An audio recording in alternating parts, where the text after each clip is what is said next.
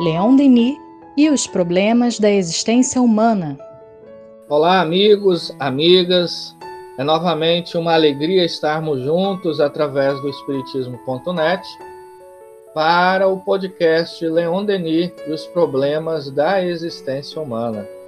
O objetivo é válido lembrar sempre que é se apropriar do pensamento do mestre de Tours para entender os desafios que se apresentam a todos nós. Eu sou Tiago Barbosa. Eu sou Jailton Pinheiro.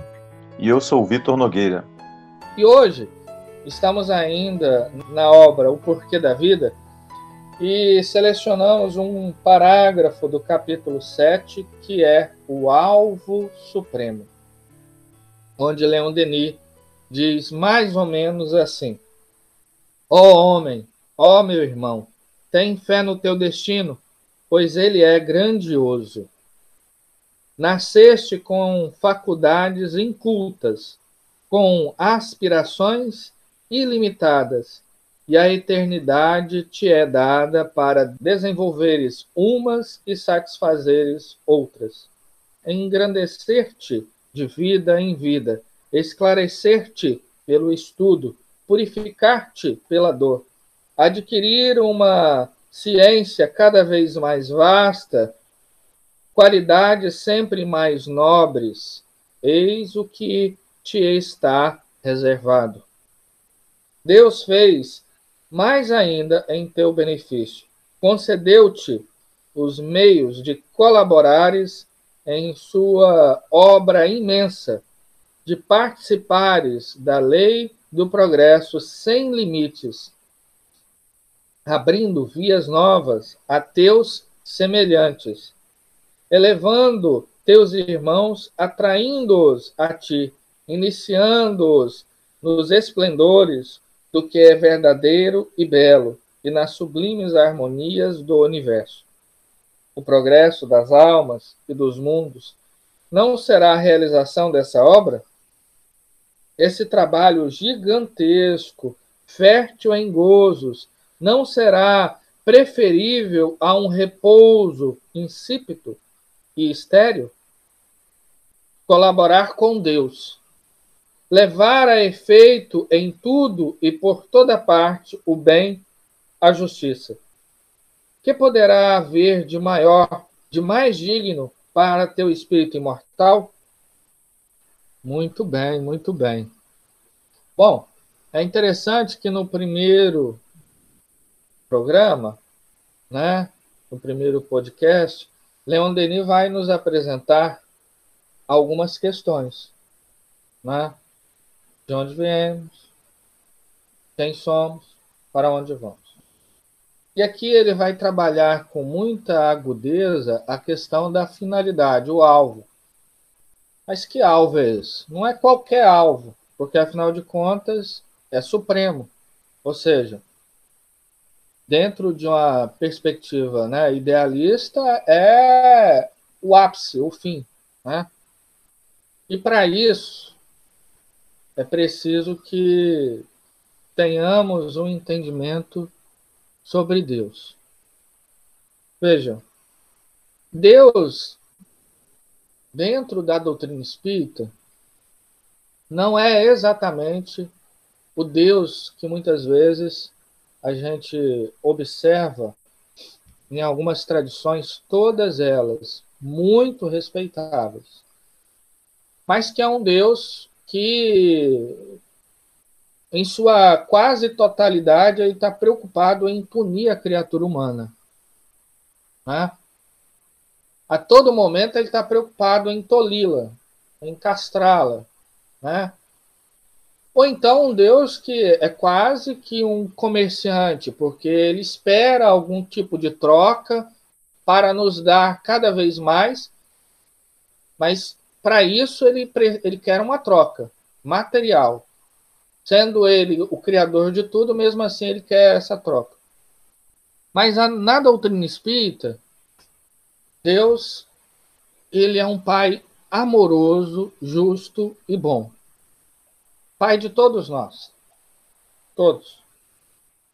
Onde ele coordena, digamos assim, uma estrutura evolutiva para o espírito. E isso se dá em múltiplas vidas. Múltiplas vidas.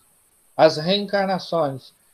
E a reencarnação não é um fenômeno que é, a doutrina espírita, ah, digamos assim, ela inventou, ou que ela tenha.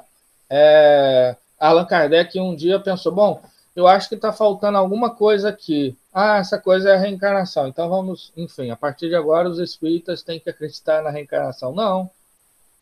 Primeiro que a base histórica e filosófica para isso. A gente vai ver a reencarnação sendo pregada, por exemplo, por Sócrates e pelo seu discípulo Platão.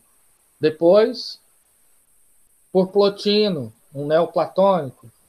E por aí vai. A gente vai ver é, na tradição cristã, Orígenes falando da reencarnação, nós vamos ver é, o próprio Cristo no diálogo com Nicodemos, na cabala judaica, na Idade Média, Giordano Bruno, enfim, não há alguma coisa assim que é, não há nenhum tipo de contato com a realidade anterior. Tem.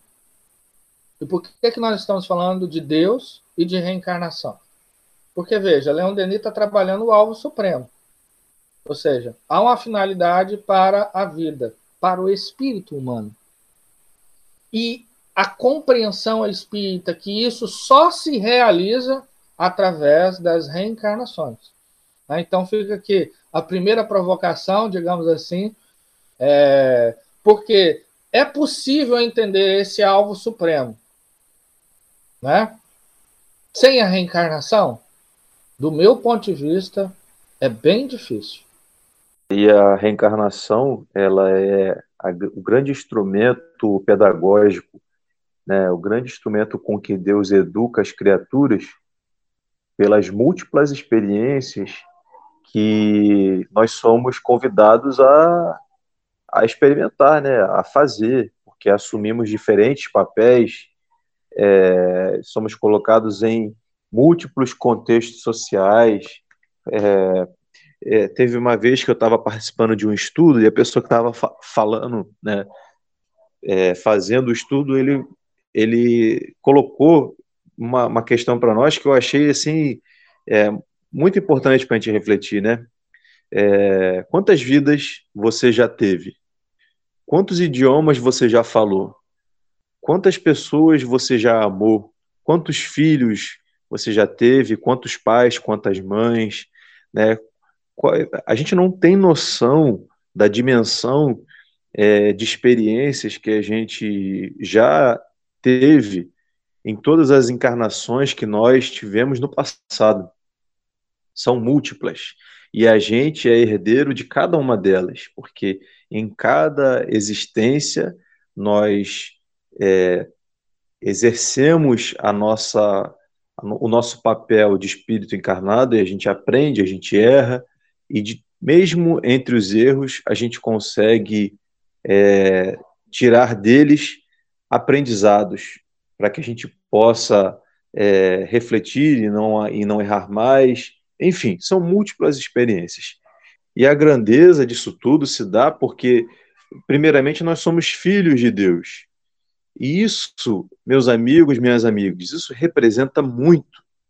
Isso representa muito para cada um de nós, porque nós temos essa centelha divina em nosso ser e seremos filhos de Deus para sempre. Teremos o amor de Deus para sempre em nosso ser. Teremos as potencialidades que estão é, dormindo em nosso ser é, para alcançar a pureza de espírito. É, seremos futuros Cristos, futuros espíritos que irão trazer luz e conhecimento. Isso tudo está dentro de nós. E o que, que falta? Primeiramente, falta a capacidade que nós né, tenhamos de acreditar no nosso potencial. Isso é fundamental. Então, é, eu, eu tenho acreditado em mim mesmo, eu tenho acreditado nas coisas que tenho feito, nos projetos que eu tenho estabelecido na minha vida, eu tenho olhado é, para os desafios que estão se apresentando e tenho tido confiança de que vou conseguir vencê-los? Ou não? Ou tenho fraquejado, ou tenho tido medo, tido insegurança. Então, assim, o fato de sermos filhos de Deus com certeza nos dá a força necessária de que nós conseguiremos sim, juntos, atuar, trabalhar no mundo em que estamos inseridos e vencer sim os nossos desafios. Há exatamente uma semana, quando eu estava relendo um trecho do livro A Gênese de Allan Kardec, eu me deparei com uma citação né, né de Galileu barra Camille Flammarion, lá no item 15 do capítulo 7, né, capítulo, ou oh, desculpa, capítulo 6, uranografia geral, e no trecho onde trata da criação primária, ele diz assim, um trechinho que me chamou muita atenção. O mundo ao nascer não foi estabelecido na sua virilidade e na sua plenitude de vida, não. O poder criador nunca se contradiz e como todas as coisas, o universo nasceu criança. E aí eu fiz uma relação desse trecho aqui, já que ele fala com todas as coisas, né?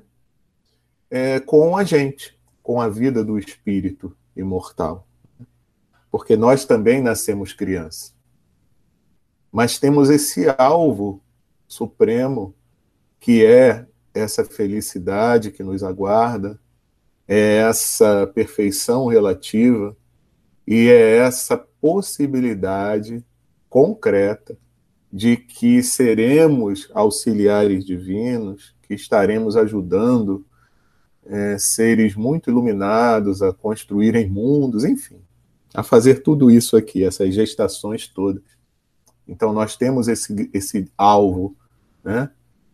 E, e é muito interessante por quê? Porque sem questionar Deus, né? Porque de vez em quando tem aquela pergunta, né? Mas para que que a gente tem que nascer criança? Tudo tem que ter uma lei de progresso, tem que ter um desenvolvimento. Por que ele já não fez tudo perfeito? Aí vocês vão questionar isso a Deus. Isso aí não é comigo, não é com Vitor, não é com Tiago, nem com Leon Denis. Isso vocês vão questionar a Deus. Mas o importante é que isso é assim, isso já está estabelecido assim. E tudo é sábio na, na lei divina. Para que a gente chegue a esse estado de perfeição, nós temos que passar por etapas, por processos. Como o Tiago bem disse, né? a doutrina espírita nos esclarece e nos mostra isso através da, do instrumento da ferramenta da reencarnação. Mas fazendo uma comparação, a imagem que vem agora é a imagem da escola, né? Então, para eu poder ter uma graduação em qualquer coisa, eu tenho que passar por etapas. Eu não tenho como receber de Deus, vamos colocar assim, um diploma se eu não tiver passado por todas as etapas. Isso se dá numa graduação profissional, isso se dá numa, numa especialização de qualquer área, até mesmo no esporte, né? O atleta já se forma de uma hora para outra? Não. Ele passa por muitas etapas de treinamento, inclusive muitas onde ele sofre muito. Mas ele prossegue naquele, naquele caminho ali, porque ele sabe que para conseguir o estado de um atleta que vai, vai ter a possibilidade de bater recorde e de ir se melhorando pouco e pouco, somente através daqueles exercícios todos é que ele vai conseguir. Quantas dificuldades que aquele médico, por exemplo, que hoje é um profissional muito competente, quantas etapas de dificuldade, de sofrimento, de quantas coisas ele abriu mão para poder chegar àquele estado de um profissional reconhecido, né? Então, isso é que eu acho muito interessante, porque você começa a ter uma noção diferente das dificuldades do dia a dia. Porque você sabe que são etapas necessárias dessa grande escola da vida para você conseguir atingir esse alvo supremo. Nossa, o Jajá nos trouxe um, uma reflexão muito interessante lá da Gênese, né? É, e assim é em todas as estruturas da natureza. Né? A gente vê em todos os reinos essa lógica é, do progresso, né? De, sempre, digamos assim, é um progresso contínuo que, por vezes, ele dá volta em si, como uma espiral, né? E vai se acendendo, se engrandecendo rumo ao infinito, né? É, me chamou a atenção aqui no texto algumas coisas que Denis nos trouxe, como, por exemplo, quando ele fala assim: engrandecer-te de vida em vida, esclarecer-te pelo estudo, purificar-te pela dor, adquirir uma ciência cada vez mais vasta, qualidades sempre mais nobres. Eis o que está reservado. Bom, a gente tem muita coisa aqui que daria né, seminários e seminários sobre essa questão. Mas eu gostaria de chamar a atenção sobre a existência humana e a sua finalidade. Veja, o tema de hoje é a finalidade suprema, é o fim absoluto, digamos assim. Entanto, há as etapas. Né? Conhecemos algum espírito que atingiu esse grau? Bom, de maneira mais íntima, não. Mas nós temos o Cristo. E como muito bem diz Allan Kardec, lá em O Livro dos Espíritos, ele é o guia e o modelo para a humanidade. E como que nós aprendemos a vida e a grandeza do Cristo? Através do seu evangelho. Né? E a gente pergunta assim, bom, se o Cristo, então, passou por tudo isso, como ele passou por isso? né? Porque afinal de contas, a sua vida nos é modelo, nos é guia para chegar a esse alvo supremo. Então, há algumas questões que Denis coloca aqui sobre o engrandecimento da vida. Primeiro ponto que ele coloca é o estudo. E quando nós falamos de estudo, é preciso que a gente entenda a amplitude do tema. Porque Denis não está falando de um estudo qualquer. Veja, existe o estudo é, normativo, o estudo que todos nós passamos para adquirir uma profissão. Mas será que é só isso?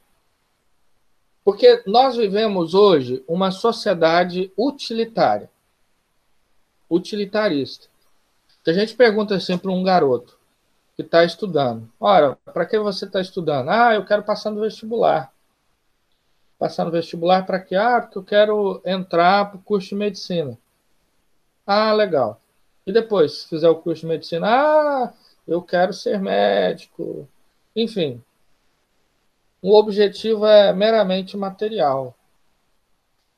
Mas há um estudo que Leon Denis nos chama a atenção, que eu acho que é preciso termos né, um certo cuidado para esse estudo, que é o estudo de si mesmo. A filosofia, sem dúvida, nos ajuda muito nesse sentido, a psicologia, mas o espiritismo também. Porque há em nós muitas potencialidades. Denis vai desenvolver isso muito bem na parte as potências da alma, no problema do ser e do destino e da dor. Ali, em estado de germe, muitas potencialidades. Que potencialidades são essas? Aquelas que nos levam à inteligência e à virtude suprema. Essas duas grandes asas do espírito, que traz a ele a liberdade, a liberdade plena. Que liberdade é essa?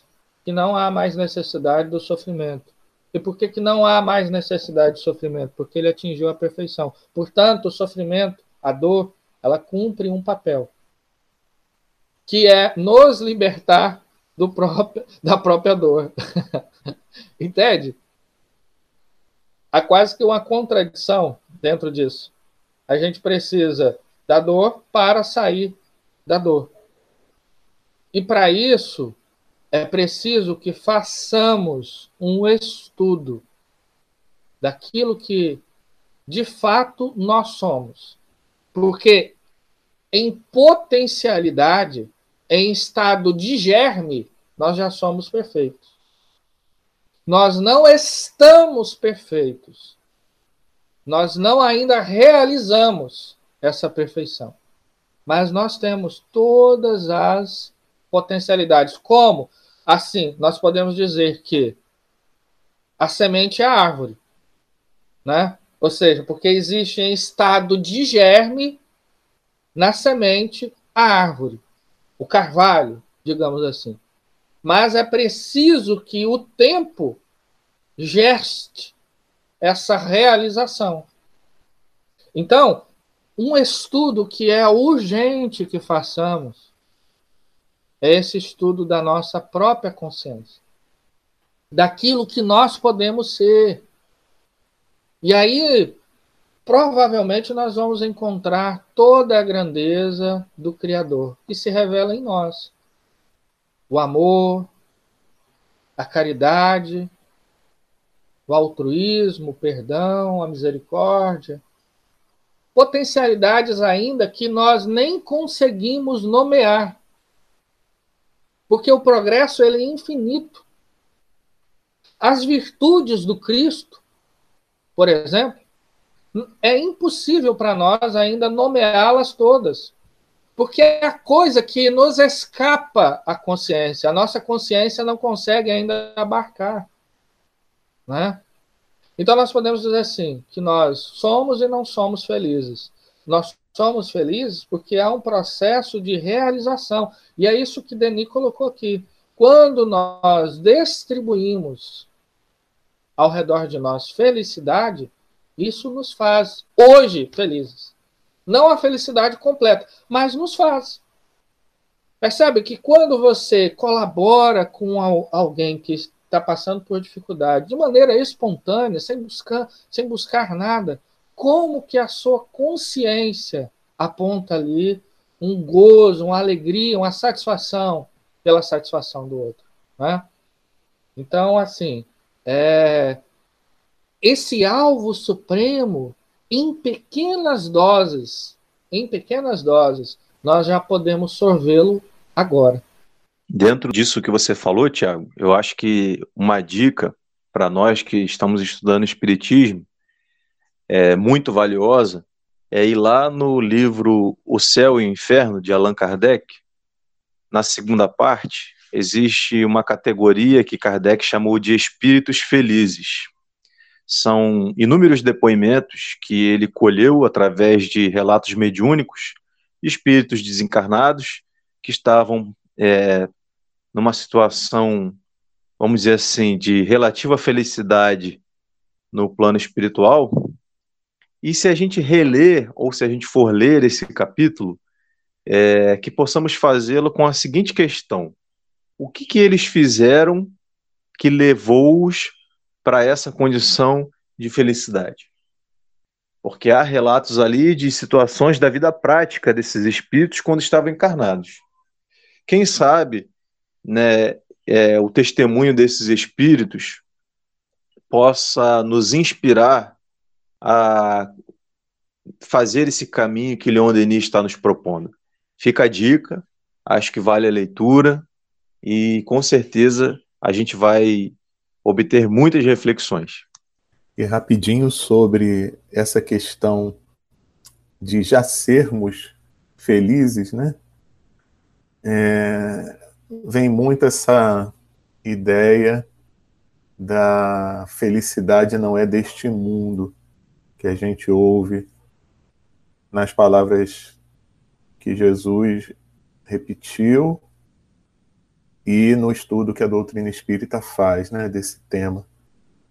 Porque a felicidade, ela não se encontra nas coisas da matéria.